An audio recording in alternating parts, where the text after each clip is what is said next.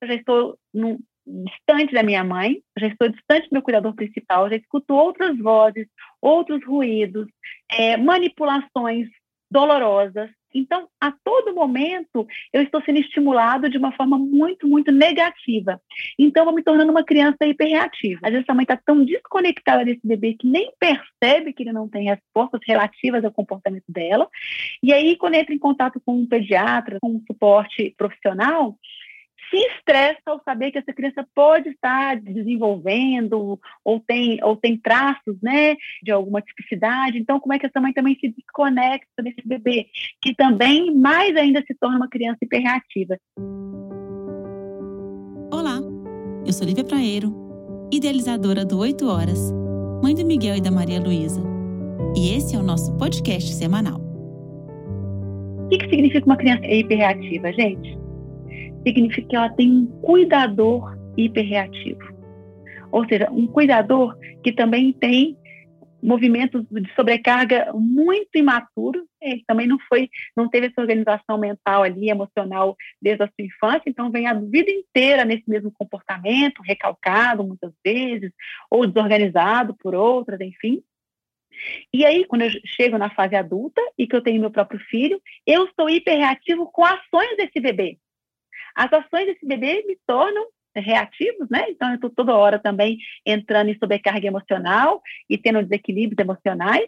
E aí é por isso que a minha criança se torna hiperreativa. Então, não existe um bebê hiperreativo sem um cuidador hiperreativo. Isso é uma coisa que a gente tem que ter com clareza.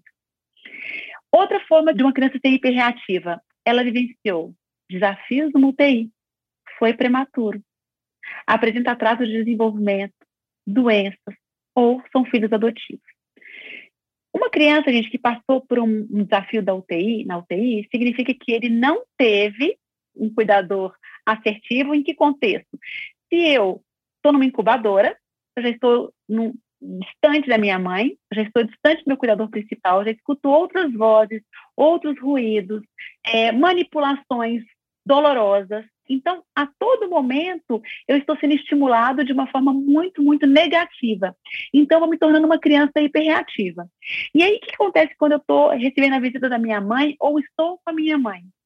Como a gente ainda é muito incompetente emocionalmente, uma sociedade ainda pouco organizada em relação ao estado emocional dessa mãe também, e como ela vai piorar o estado emocional dessa criança, quando eu tenho visitas da minha mãe, ou se eu estou perto da minha mãe em algum momento, se eu estou na UTI, a minha mãe está hiperreativa, ela está vivenciando também estresse, então ela não se conecta comigo, porque ela tem medo da morte desse bebê, porque ela tem medo dessa, desse bebê ter alguma sequela, é, enfim, a cada dia um relatório médico, então ela vivendo picos emocionais ali de estresse, e se eu estou em estado de estresse, eu não me conecto com ninguém, muito menos com um bebê que me traz um maior estado de estresse, porque ele está choroso, está nervoso, porque ele está distante de mim fisicamente dentro de uma incubadora, cheio de fios, ou sendo monitorado.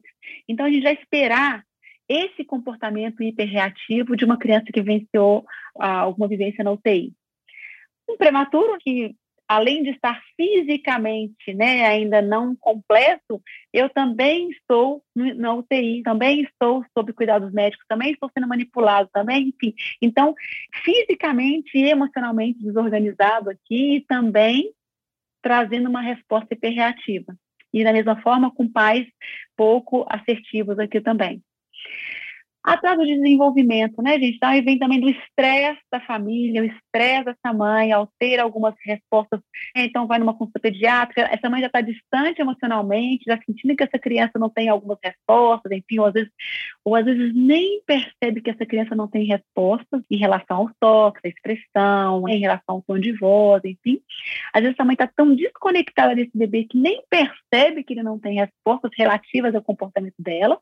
E aí, quando entra em contato com um pediatra, com um suporte profissional, se estressa ao saber que essa criança pode estar desenvolvendo ou tem, ou tem traços né, de alguma tipicidade. Então, como é que essa mãe também se desconecta desse bebê, que também mais ainda se torna uma criança hiperreativa. Já era hiperreativa com o mundo e agora com a minha relação materna aqui também. Doenças, né, nesse estresse também familiar, do estresse da mãe, de, né, do, das, das, intervenções médicas que terão que ser feitas, quanto essa criança pode sobreviver, quanto essa criança pode sofrer algum problema, enfim. Então, tudo isso também me desconectando do meu bebê. E os filhos adotivos, né, a gente vem para um outro patamar de uma criança também naturalmente hiperreativa, porque já teve uma vivência desafiadora aqui nos seus primeiros dias de vida. Então, de um cuidador hiperreativo, de um cuidador que não estava conectado com ele, de um cuidador que já não havia desejado essa gravidez, de um cuidador dependente químico, de um cuidador, né, enfim. Então, independente do que é, se esse cuidador está no estado emocional desconectado com a criança, ela já ela já entra no estado hiperreativo. Então, a gente vai ter essa clareza do quanto que é, a criança, ela depende, depende de um cuidador assertivo, de um cuidador emocionalmente equilibrado. Se a gente for pensar, né, gente, o mal do século é o nosso estresse, como que a maternidade hoje já está totalmente conturbada em relação a isso.